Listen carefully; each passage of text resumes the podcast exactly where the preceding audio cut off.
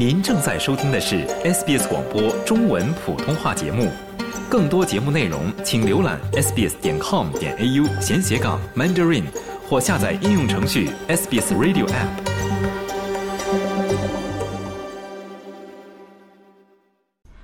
北领地多元文化部长恩加里亚杰出生于北领地的凯瑟琳，是原住民托雷斯海峡岛民。值得注意的是，他身上还有着华人血统。在接受 SBS 中文普通话采访时，恩加里亚杰表示，他对自己的华人背景十分认同。My great great grandfather was a Chinaman who came over on a sampan from Canton in China。他说，我的曾祖父是一个华人，他从中国广东乘沙船过来的，因此他的姓氏 Ankit。所以北领地和大伯德姆地区的很多原住民都有华人血统。他们有着华人的姓氏，而这是我们非常自豪的。因此，作为一名第一民族自豪的原住民和托雷斯海峡岛民女性，我从小就被教育要为我的华人血统感到自豪。我总是和华人社区开玩笑，这就是为什么我们这里很多黑肤色的原住民都喜欢米饭。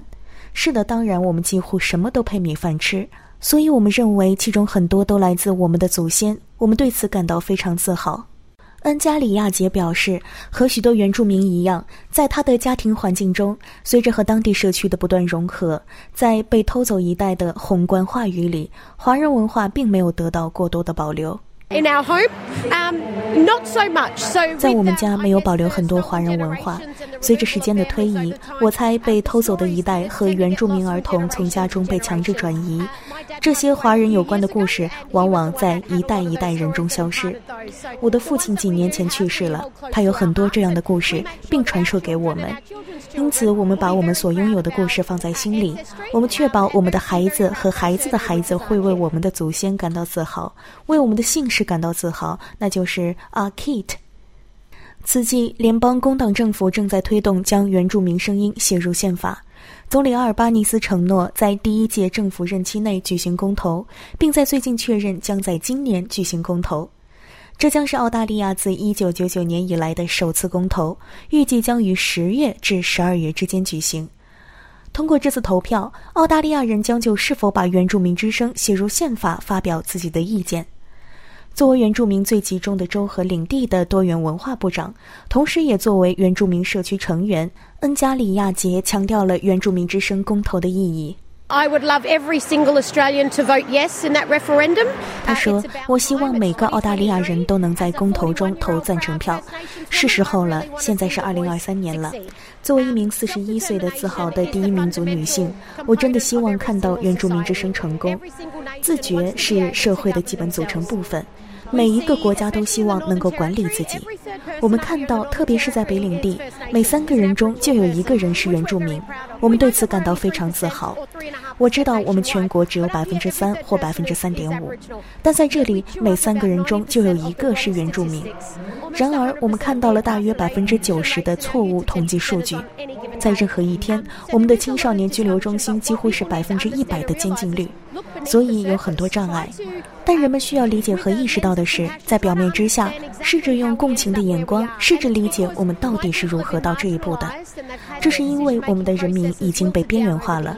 他们在决策过程中一直在被排除，在干预方面，我们已经落后了十五年的时间。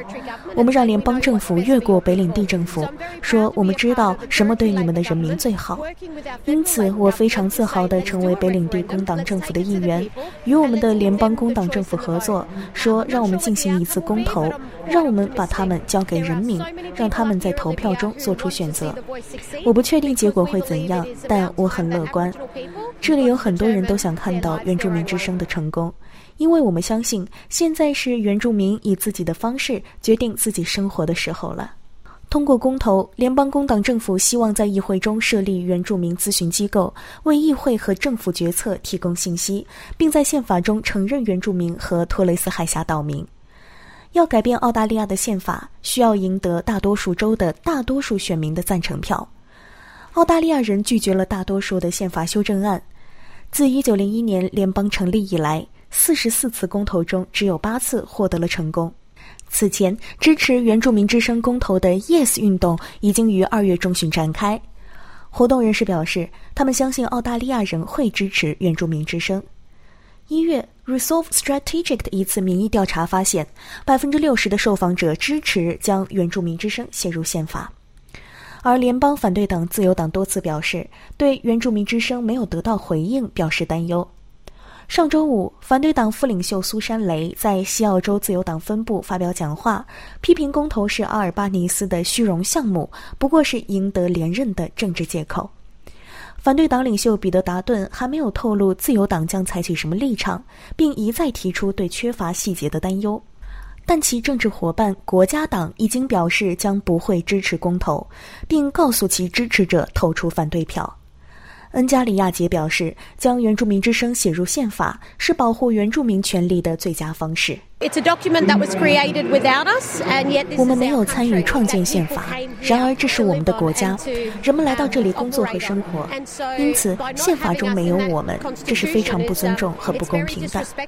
如果我们真的认为没有这些事情就会改变，我认为我们是在自欺欺人。我们已经存在了六万五千年，而宪法并没有那么古老。作为一个国家，我们没有那么古老，我们还不到三百岁。因此，对于在这片土地上生活了超过六点五万年的人来说，适当的承认他们是有意义的。那么，在北领地这片原住民最集中的领土，当局是如何推进原住民之声公投的呢？他说：“这一切都归结于沟通。很多人还在了解原住民之声，他们想知道它将如何运作，它将带来什么好处。这真的很棒，因为我们需要每个人都有自己的兴趣。我们希望他们了解更多的信息。所以有一个令人难以置信的团队在全国各地小范围内工作，他们实际上是在传播这些。几周前我去了一个论坛，看到了一屋子来自各行各业的当地原住民以及原住民之声的支持者。”者他们了解更多关于它是什么，以及它将如何使我们受益，这真的是太棒了。我们现在需要做的就是你问我的问题：人们了解原住民吗？他们会支持原住民之声吗？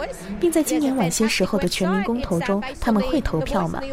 所以，对于那些想要了解更多关于原住民的人来说，有一个很棒的网站，它是基于原住民之声和乌鲁鲁宣言的。在谷歌上快速搜索一下，它就会出现在顶部。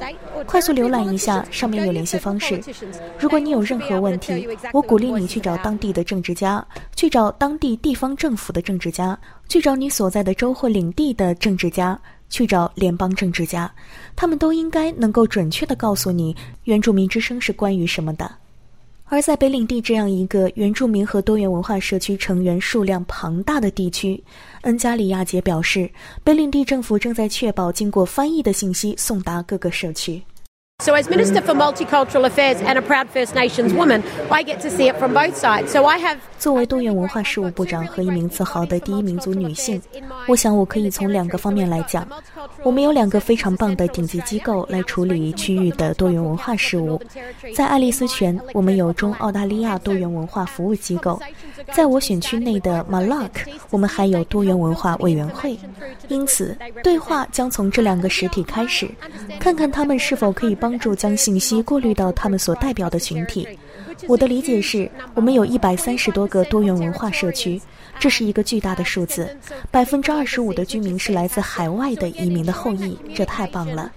因此，再次确保以适合接受者而不是传达者的方式进行沟通。所以说，我们必须确保我们有翻译。我们必须确保我们社区有一小部分人能够围坐在一张小桌子上，在吃饭时谈论原住民之声是关于什么的。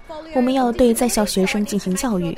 我们也有面向残障社区的材料，所以我需要确保有手语的翻译，也有盲文的形式出现。因此，现在有很多工作正在进行，以确保每一个澳大利亚人都有机会了解原住民之声的内容，这样他们就能做出明智的决定。了解澳洲，融入澳洲，欢迎登录 sbs 点 com 点 au 前斜杠 language 前斜杠 mandarin，获取更多澳大利亚新闻和资讯。